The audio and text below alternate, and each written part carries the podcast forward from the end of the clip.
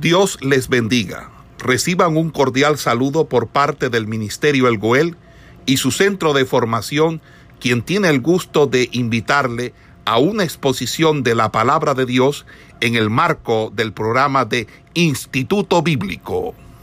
Buenas tardes, Dios les bendiga a todos ustedes.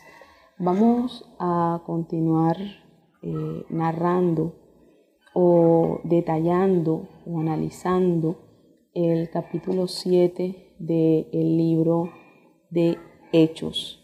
La clase pasada estuvimos tocando un poquito eh, el abordaje de este capítulo y hoy vamos a continuar con él.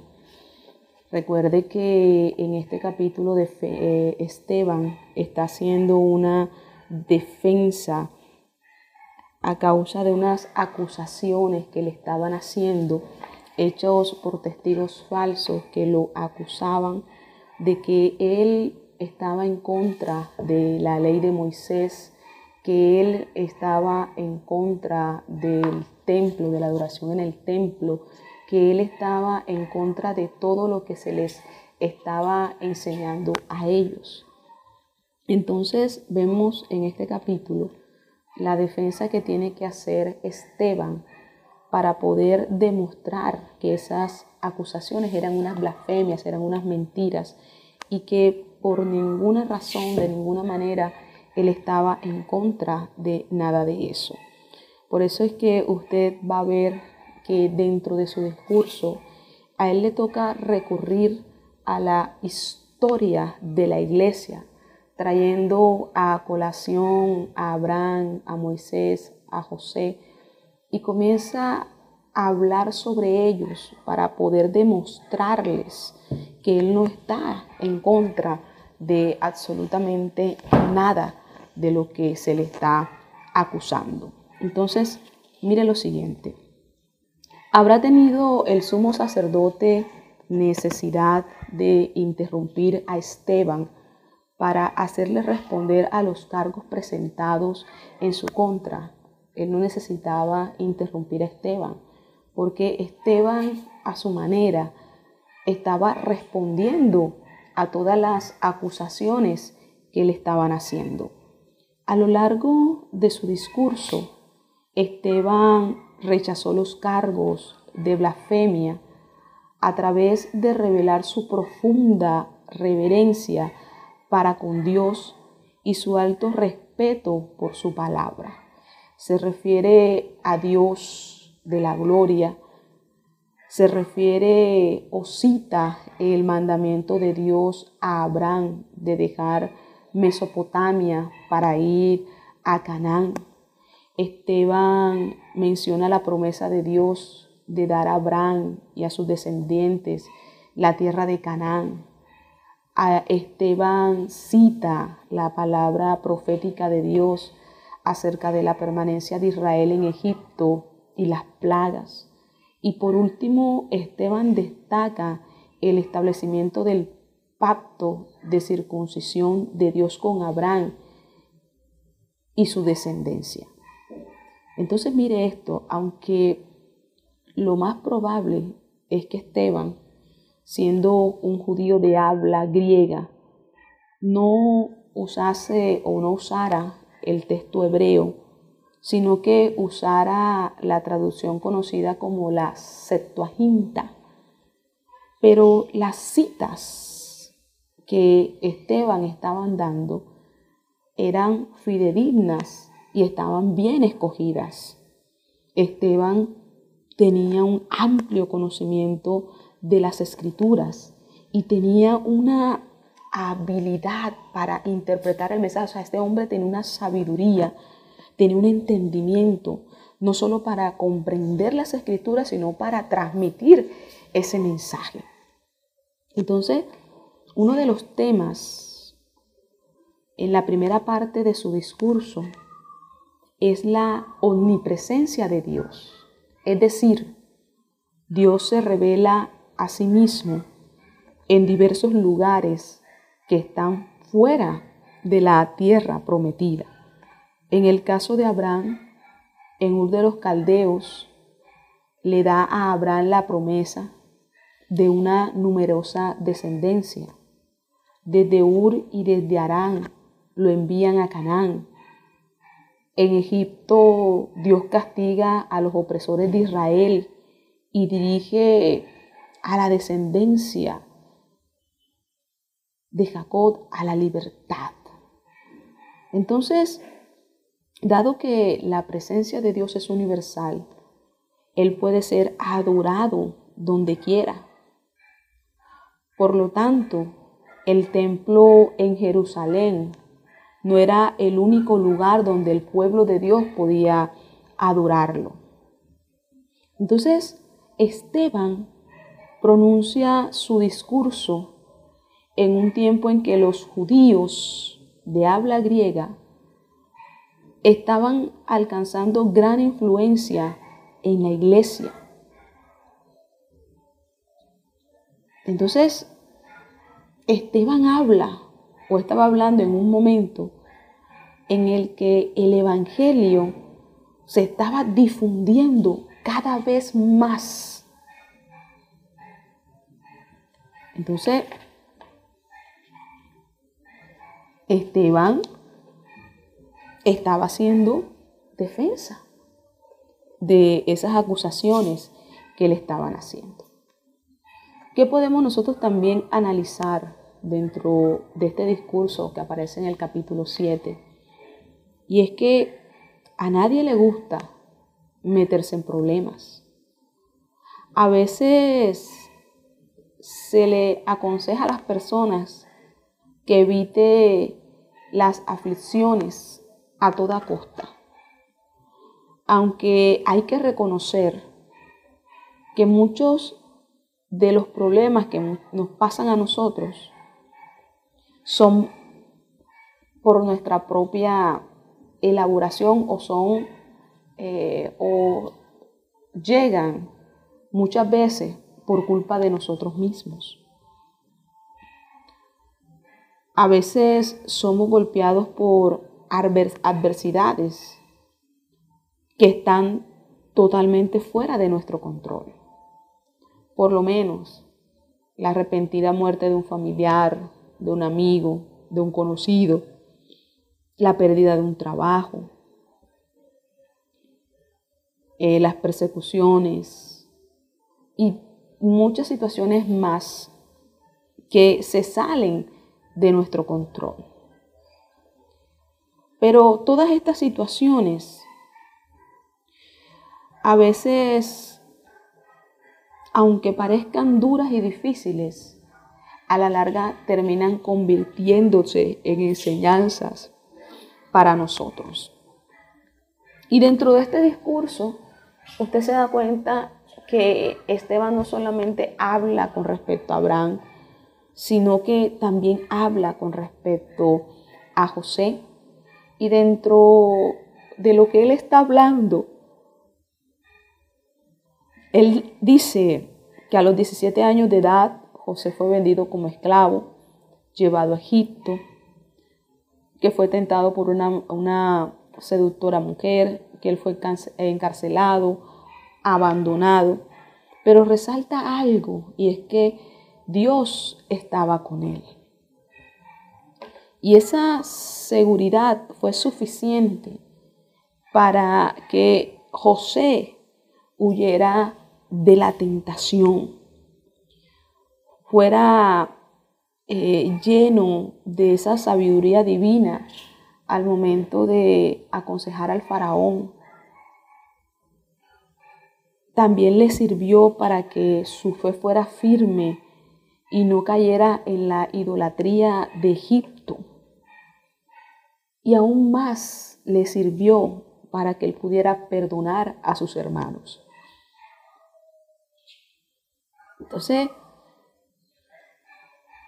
Esteban comienza a recurrir a la historia. ¿Y recurrir a la historia qué significa?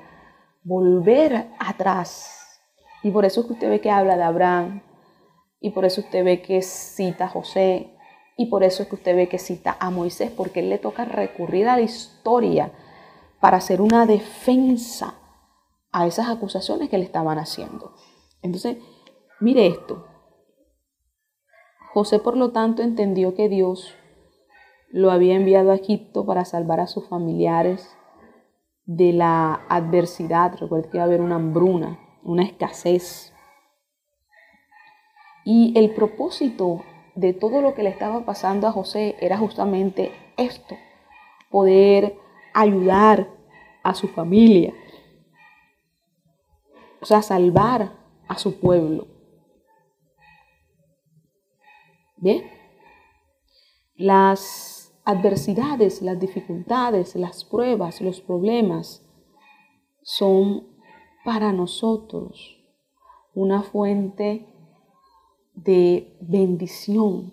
¿En qué sentido? En que ellas nos ayudan a forjar nuestro carácter, ella nos ayuda a, a fortalecernos en el Señor, ella nos ayuda a que nosotros tengamos un crecimiento espiritual, porque cada situación que nosotros a veces creemos que es adversa para nosotros, termina convirtiéndose en una enseñanza para nosotros crecer un poco más en el Señor. Entonces, Esteban le toca recurrir a la historia y por eso es que usted ve que dentro del capítulo 7 habla de estos personajes y comienza a citarlos y comienza a hablar con respecto a ellos. Entonces, Mire algo también que vamos a analizar aquí en el capítulo 7. No solamente vamos a encontrar esa mención que hace Esteban de estos personajes eh, bíblicos, sino que también vamos a encontrar un paralelo entre Moisés y Cristo. ¿En qué sentido? En que Moisés era el líder de Israel. Moisés fue destinado a liberar a su pueblo de la esclavitud de Egipto. En el caso de Jesús, fue enviado por Dios para liberar a su pueblo de la esclavitud del pecado y de la muerte. Moisés era hebreo y vino como tal ante su propio pueblo, pero lo que encontró fue el rechazo tajante rechazo que hizo que él huyera a Madián. En el caso de Jesús, él nació en Belén, pero cuando se presentó a enseñar a su propio pueblo, no solamente fue rechazado, sino que además lo mataron. Entonces, mire esto. Moisés fue exaltado por Dios, quien lo comisionó en el desierto para guiar a los israelitas fuera de Egipto, o sea, sacarlos de, de allí de Egipto, sacarlos de esa tierra de cautividad y traerlos a la tierra prometida en la cual ellos iban a ser libres de todo. Ya no iban a estar bajo el yugo eh, de Egipto, sino que Dios los iba a llevar a esa tierra prometida, dice que fluye leche y miel, a la tierra en la cual ellos iban a poder estar en libertad. Entonces mire lo siguiente, Dios también exaltó a Jesús levantándole de la muerte. Jesús libera a su pueblo de la esclavitud del pecado, de la muerte espiritual. Entonces, la diferencia en este paralelismo que yo les estoy hablando allí y que Esteban lo habló en su discurso, es que Moisés vino a Israel como un siervo en el nombre de Dios. En cambio que Jesús, Dios mismo, vino a su pueblo y lo salvó. Viene a su pueblo y lo salva. Entonces, Esteban explica que Moisés es un tipo y precursor de Cristo y cita una profecía dada a Moisés y le dijo a Moisés que Dios levantaría a un profeta como él de entre sus hermanos. Y Jesús cumplió esta profecía. Esteban muestra claramente que los israelitas rechazaron a, a Moisés como su libertador. Y así él señala un tema que es relevante y es muy importante para Israel, el tema del rechazo, que aparece no solo dentro de ese discurso que está dando Esteban, sino que también existe a lo largo de la historia de Israel. Por eso es que recuerde bien que al comienzo del discurso, Esteban tiene que recurrir a qué?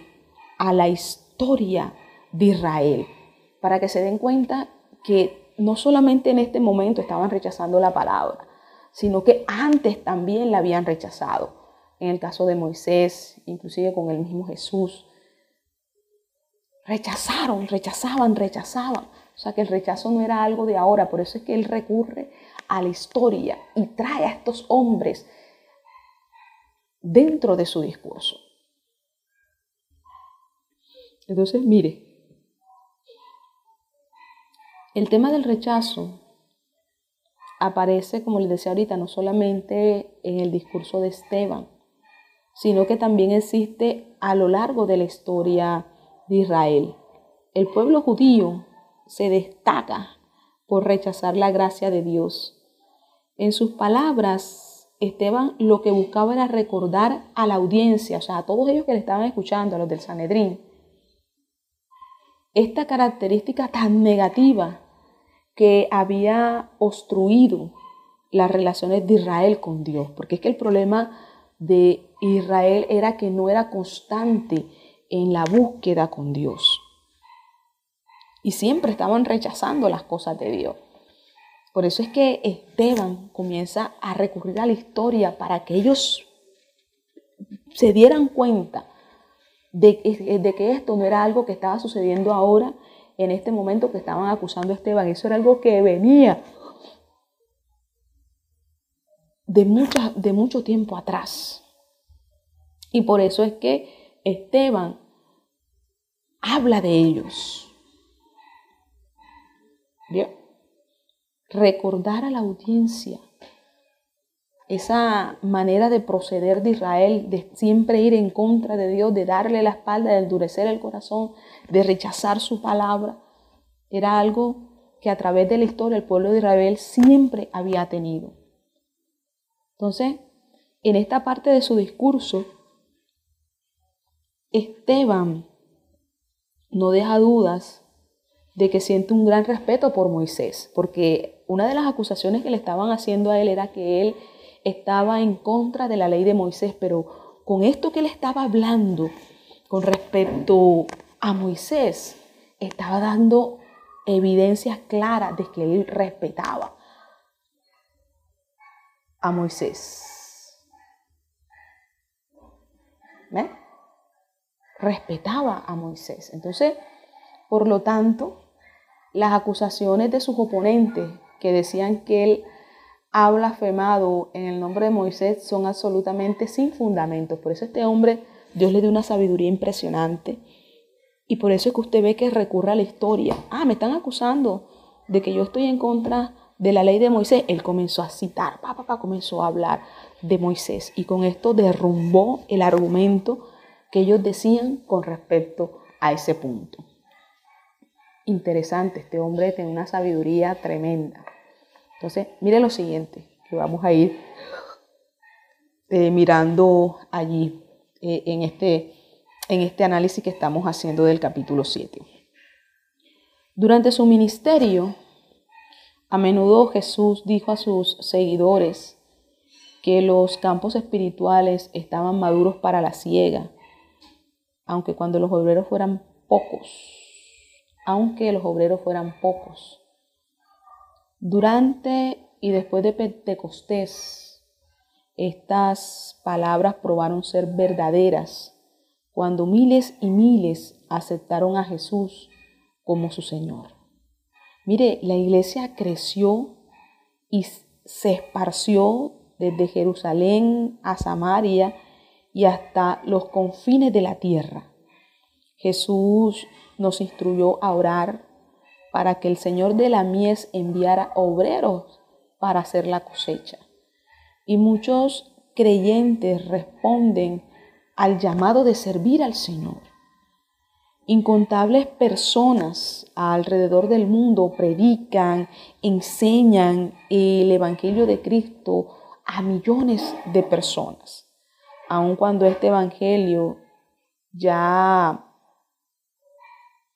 ha sido proclamado en todo el mundo.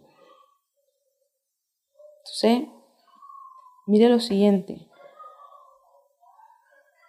Dentro de lo que Esteban está eh, predicando, que eso es muy interesante, que nosotros pues lo vayamos analizando.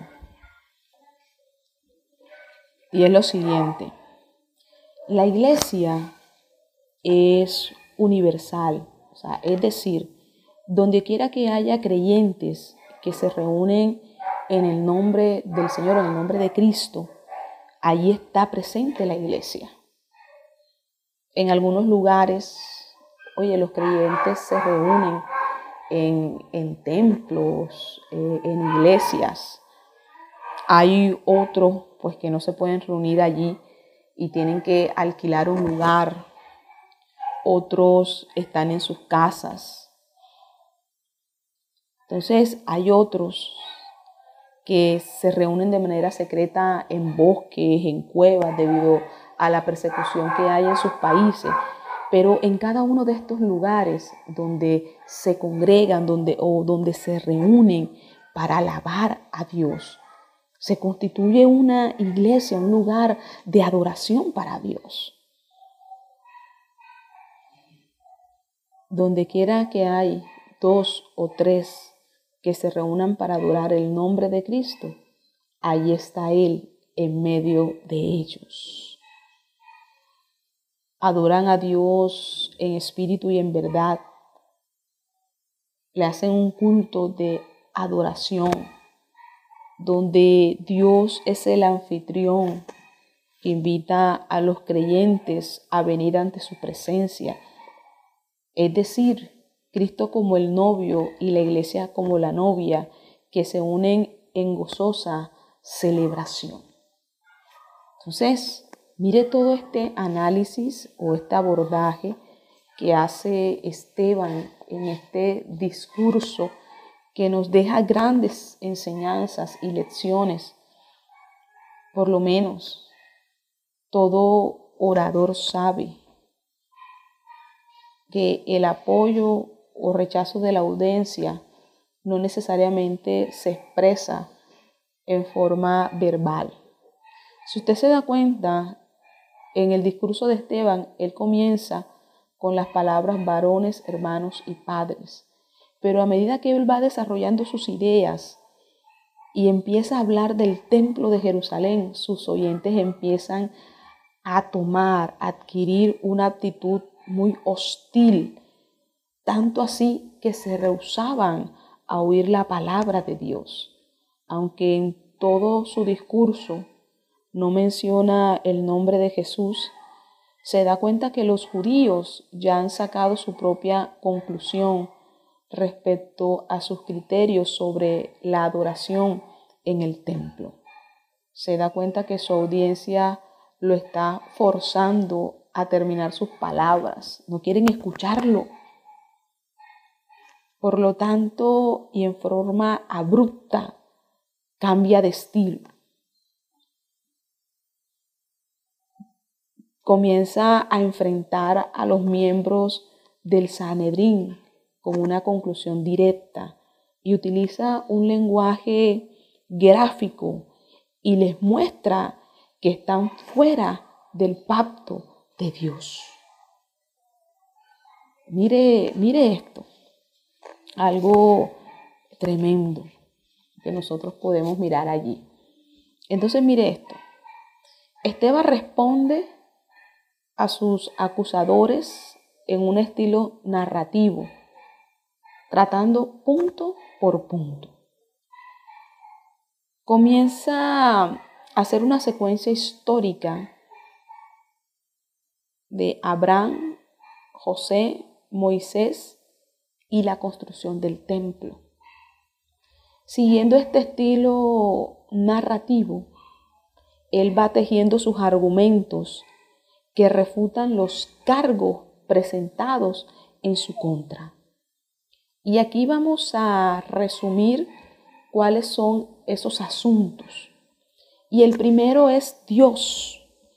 Esteban comienza su discurso con las palabras, el Dios de la gloria.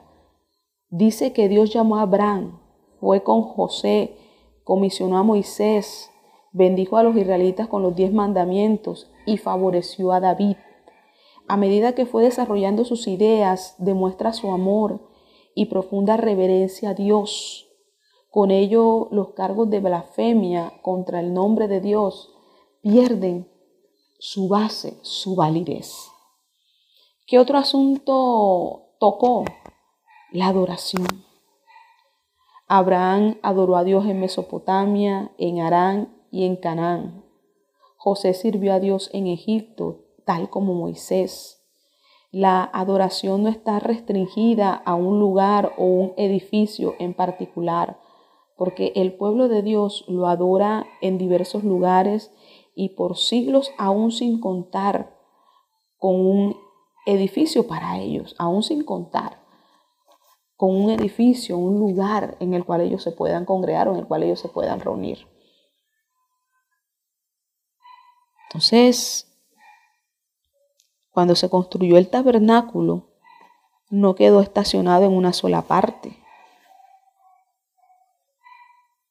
Esteban afirma que ni siquiera el templo puede contener a Dios, por lo tanto, presenta una, una, una argumentación razonable respecto a la adoración que también anulaba las acusaciones de sus oponentes que hablaron o dijeron que él estaba en contra del templo. Mire esto. ¿Qué otro asunto tocó él? La ley. La mayor parte de, eh, la mayor parte de su sermón está dedicado a Moisés. Dice que Moisés recibió la ley en el monte Sinaí. Muestra que Dios desea obediencia a su ley, pero que los israelitas rehusaron obedecerla. Además, cuando Dios envió a los profetas a Israel con profecías referentes al Mesías, los persiguieron y los mataron. No fue Esteban quien expone magistralmente la palabra de Dios, sino que los judíos que rechazaron la ley. Mire usted, si este hombre no estaba haciendo una defensa poderosa y derribando uno a uno los argumentos que estaban en su contra. El pacto. Dios hizo un pacto con Abraham y su descendencia espiritual.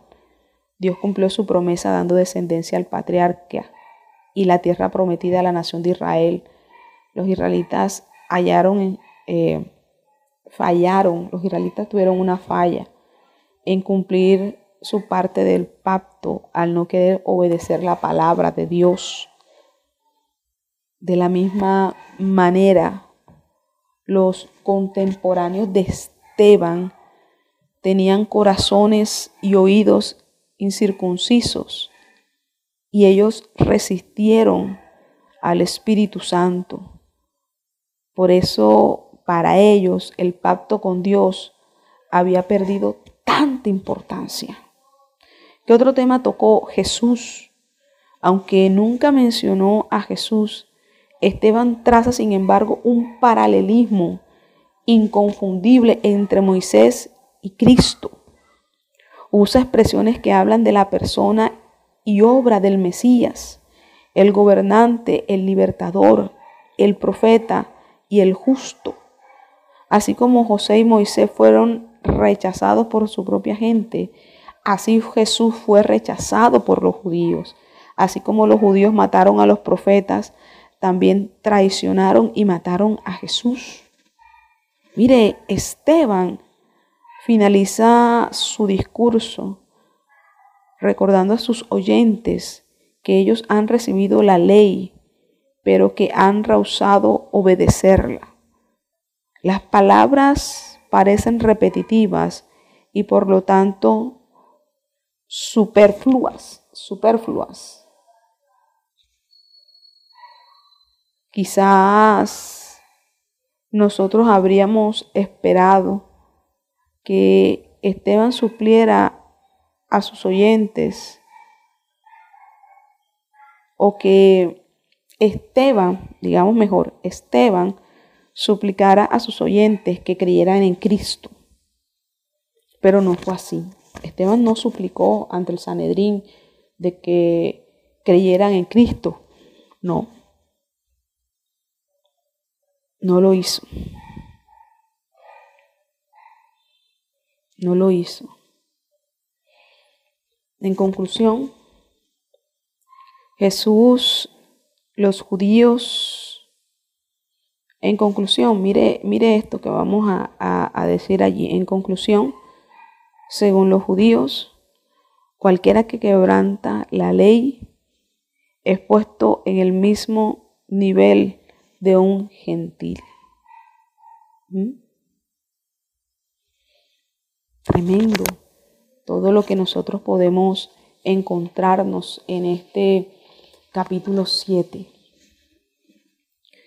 Es que cuando esta gente oían a Esteban, oiga, se endurecían sus corazones y crujían los dientes contra él, no soportaban ese, esa palabra que Esteban les estaba dando, no lo soportaban. Mm, crujían los dientes, se enfurecían en su corazón. Cosa tremenda. Y mire esto, y con esto vamos a concluir el capítulo 7, es que Esteban reprueba la aptitud de los miembros del Sanedrín, quienes obstinadamente resisten al Espíritu Santo. Aparte les recuerda de la historia infan, eh, de la historia de Israel, al perseguir y aún matar a los profetas. Les dice que, que ellos son como sus antepasados. Mire eso. Ustedes son como sus antepasados. Y eso hizo que los judíos se enfurecieran en contra de Esteban. Es decir, Esteban estaba viendo a Jesús en el cielo, a la diestra de Dios, lo sacan fuera de la ciudad y comienzan a prediarlo, a tirarle piedra, a tirarle piedra, a tirarle piedra. Y en los momentos en que moría, Esteban pide a Jesús que reciba y perdone a sus enemigos. Un análisis profundo que hace Esteban en este capítulo 7 y que le tocó recurrir a esa historia del pueblo de Dios para que ellos pudiesen ver que todas esas acusaciones que le estaban haciendo no tenían fundamento, no tenían validez, eran mentiras, eran engaños. Y por eso que usted ve que él hace y habla de todos estos, estos hombres dentro de su discurso.